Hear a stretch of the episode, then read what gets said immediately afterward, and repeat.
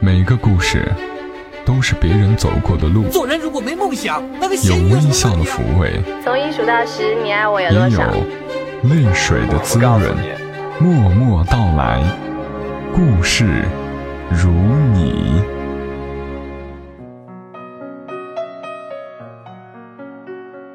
默默到来，故事如你。感谢你听到我的声音，这里是由喜马拉雅独家播出的《默默到来》，我是小莫。上一期节目，愿你一生努力，一生被爱，想要的都拥有，得不到的都释怀。故事中主人公张明，你还有印象吗？他依然会出现在这一期节目里。不过，这一期的故事作者是小莫本人。我给故事起名为“有些喜欢，只能止于唇齿，掩于岁月”。甜蜜蜜里的一句话：“有些爱只能止于唇齿，掩于岁月。”而今天的故事里，不知道算不算爱，所以用了“喜欢”这个可进可退的词。有些喜欢只能止于唇齿，掩于岁月。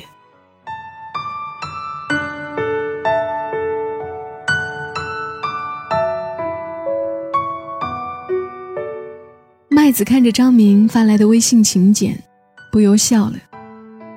张明结婚的消息，刚刚叶璇才打电话来跟他讲，电话挂断，微信请柬就发来了。他们俩还真是合拍哎，合拍到麦子常常挂完张明的电话，叶璇的就恰巧打过来。现在好了，张明终于是尘埃落定了。张明是个公认的好人，追麦子的那几年，无微不至。无论麦子从哪个城市回来，无论是几点，都来接，从来都是老老实实，呼之即来，挥之即去，没有怨言。除了毕业那年，张明给麦子写过一封长长的、疑似情书的信。张明再没有明确的表示过麦子。你做我女朋友吧，这种话。但是双方心知肚明，无奈麦子怎么也说服不了自己和张明在一起。其实麦子已经不太记得和张明之间的那些事。他们怎么从普通朋友变成后面的一个想靠近，一个想逃避，又怎么恢复到后来的普通朋友？说来，真是漫长。麦子记得的是何旭，张明的同寝室哥们儿。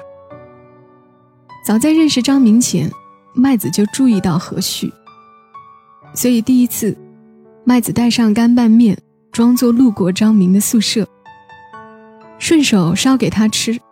他其实只是想去看看，会不会碰到何旭。没想到，故事因为一碗面，改了走向。一种叫做喜欢的情绪，在张明的心里慢慢酝酿。在后来，张明写给麦子的信里，张明说：“那天，你就像一个天使，出现在我的面前。”遗憾的是，麦子却想成为何旭眼里的天使。不，说天使是有些奢侈的，能每天远远的看着他，就已经很好了。当你喜欢一个人的时候，你总能想到办法接近这个人。麦子掩饰的很好的和何旭交上了朋友，并成了何旭口里的小妹。其实无非是些小事，却似乎永不褪色的存活在麦子的记忆里。那年寒假，何旭给麦子打电话。电话只能打到麦子爸爸的手机上，麦子小心地应答着，生怕爸爸多想，也怕这终于等到电话的喜悦被何旭听出来。电话里，何旭告诉麦子会提前两天去学校。最后，何旭含糊地说了句什么，麦子还没听清，电话便挂掉了。这句没有听清的话。麦子在后来很长的日子里，一直在脑海里回放、猜想，会不会是小妹？我好想你。麦子到今天也不知道答案，或许就算再问起，何旭应该也早不记得这件事了吧。麦子从来没有自然的和何旭相处过。想要给何旭打电话之前，一定要酝酿很久，找听起来自然的理由，努力保持声音平静，并在通话结束后不断的回味刚刚的对话内容，试图从只字片语里找出何旭也同样喜欢他的蛛丝马迹。如果要给“爱情”这个词配一幅画面，麦子马上想到的便是。某一个下着小雨的周末，何旭喊麦子陪他一起出学校办点事儿。麦子站在通往男生宿舍和女生宿舍的分岔口，撑着伞，甜蜜而紧张地等着何旭。直到他远远走来，笑着喊他小妹。麦子回头看到何旭满脸灿烂的笑容，那一幕，就是爱情的画面了。何旭叫小妹叫得顺口，对待麦子也真像对待妹妹一样，没有人对他们的关系进行调侃，也不会有人看出麦子喜欢何旭。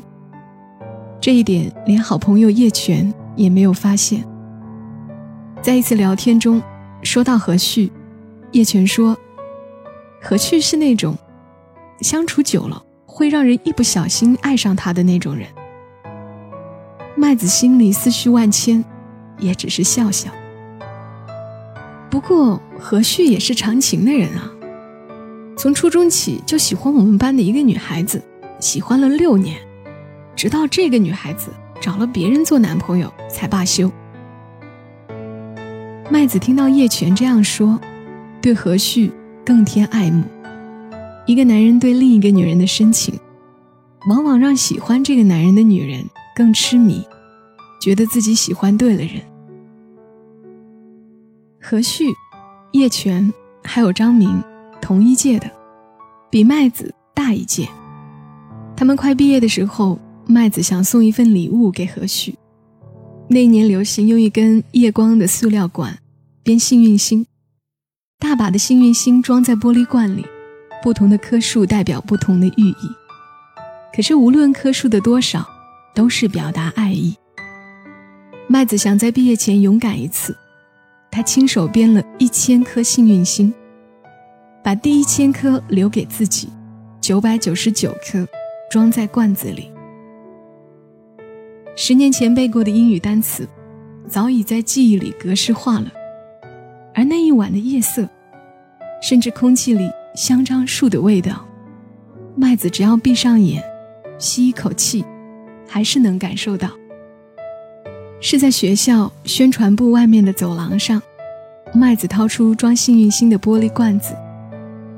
何旭一眼就明白了，吓得往后退了一步。麦子心一凉，赶紧笑嘻嘻地说：“别误会小妹哦，这些幸运星是希望你每天都好运，没有别的意思。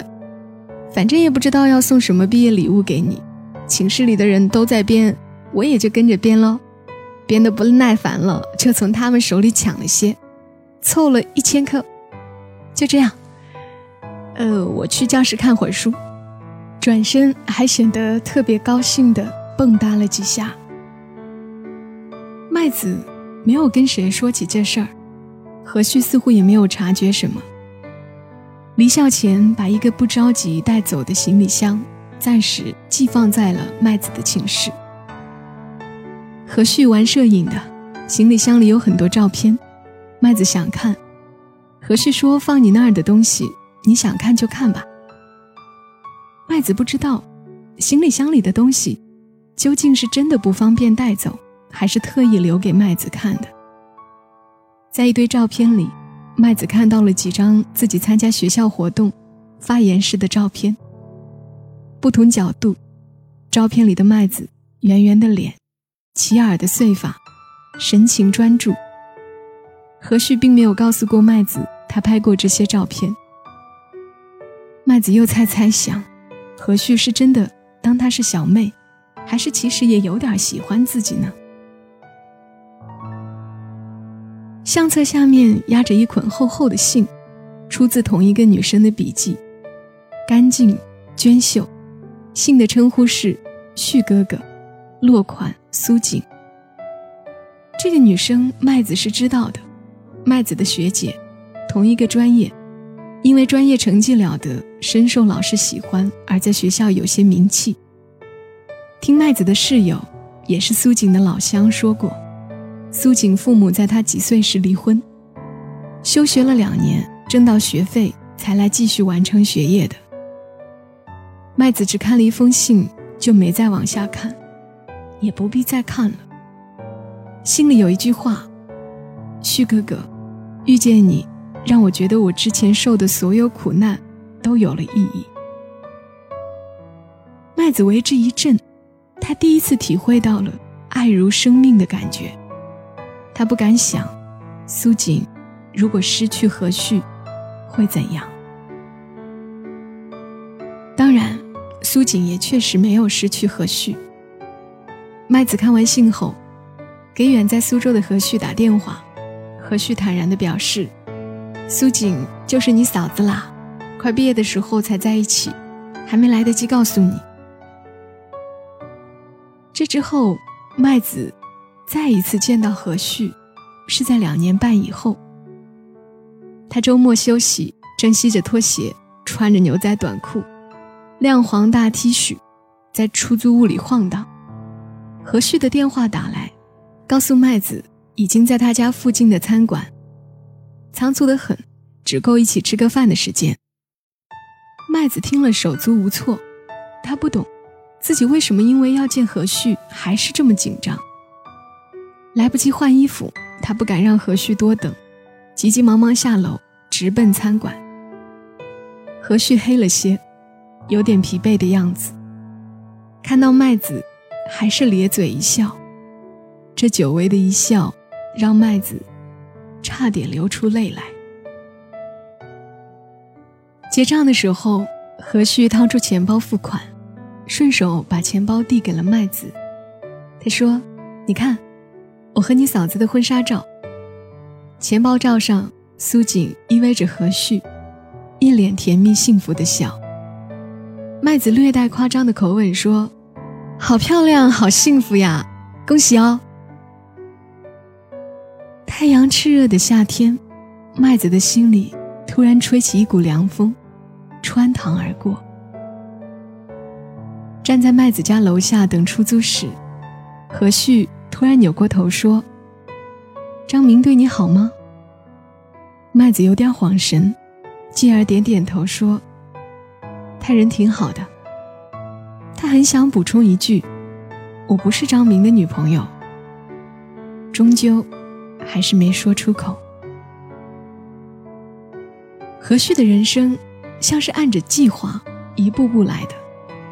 当麦子还在不停跳槽、瞎折腾时，何旭已经完成了结婚、买房、生子这些大事。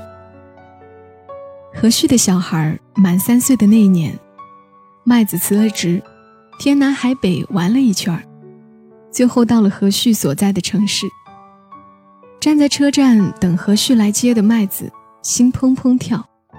奇怪，已经谈过两场恋爱的他，还是在要再见这个人时，不受控制的心跳加快。距离前面一次见面，这已经是五年后了。庆幸的是，何旭还没有到中年发福的地步，跟五年前没有多大区别。苏锦很热情，张罗做饭，安排麦子晚上睡觉的房间等等。更热情的是他们三岁的儿子，一会儿功夫就熟络地缠着麦子，晚上也不肯按时去睡觉。看着眼前这个小家伙，麦子一颗心化成了棉花糖。他对着小家伙说：“你在阿姨脸上亲一下，就去睡觉好不好？明天再陪你玩。”这时，麦子从眼角的余光里看到正准备进卧室的何旭，停下脚步，转头望向他们。小家伙甜甜地勾着麦子的脖子，久久地亲了亲麦子的脸颊。余光里的何旭，也在此刻绽放出笑容。就在这个笑容里，麦子终于放松了，也找到了答案。他说：“哥，把孩子抱去睡觉吧。”十年间，何旭都是小妹小妹脱口而出，麦子却第一次叫何旭哥。小家伙留在脸颊上的口水还未干，麦子用手背擦了擦，又轻轻地笑了一声。麦子觉得心里很平静，如同这城市郊区的夜色。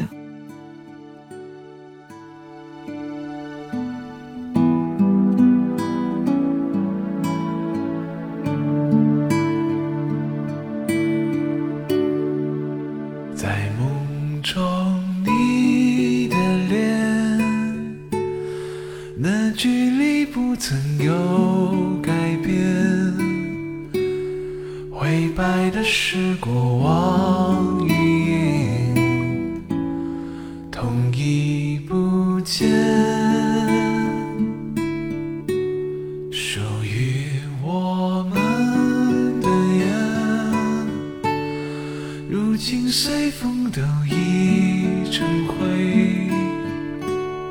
听你的声音，听不见。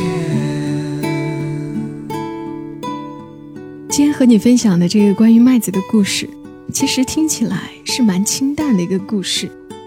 不知道为什么，录完却觉得有一种元气大伤的感觉。这里是由喜马拉雅独家播出的《默默到来》，我是小莫，感谢你听到我。今天节目就到这里。如果你想收听小莫更多节目，也欢迎你下载喜马拉雅的手机客户端。搜索小莫幺二七幺二七，添加关注可以找到我。我们下期节目再会吧，小莫在长沙跟你说晚安。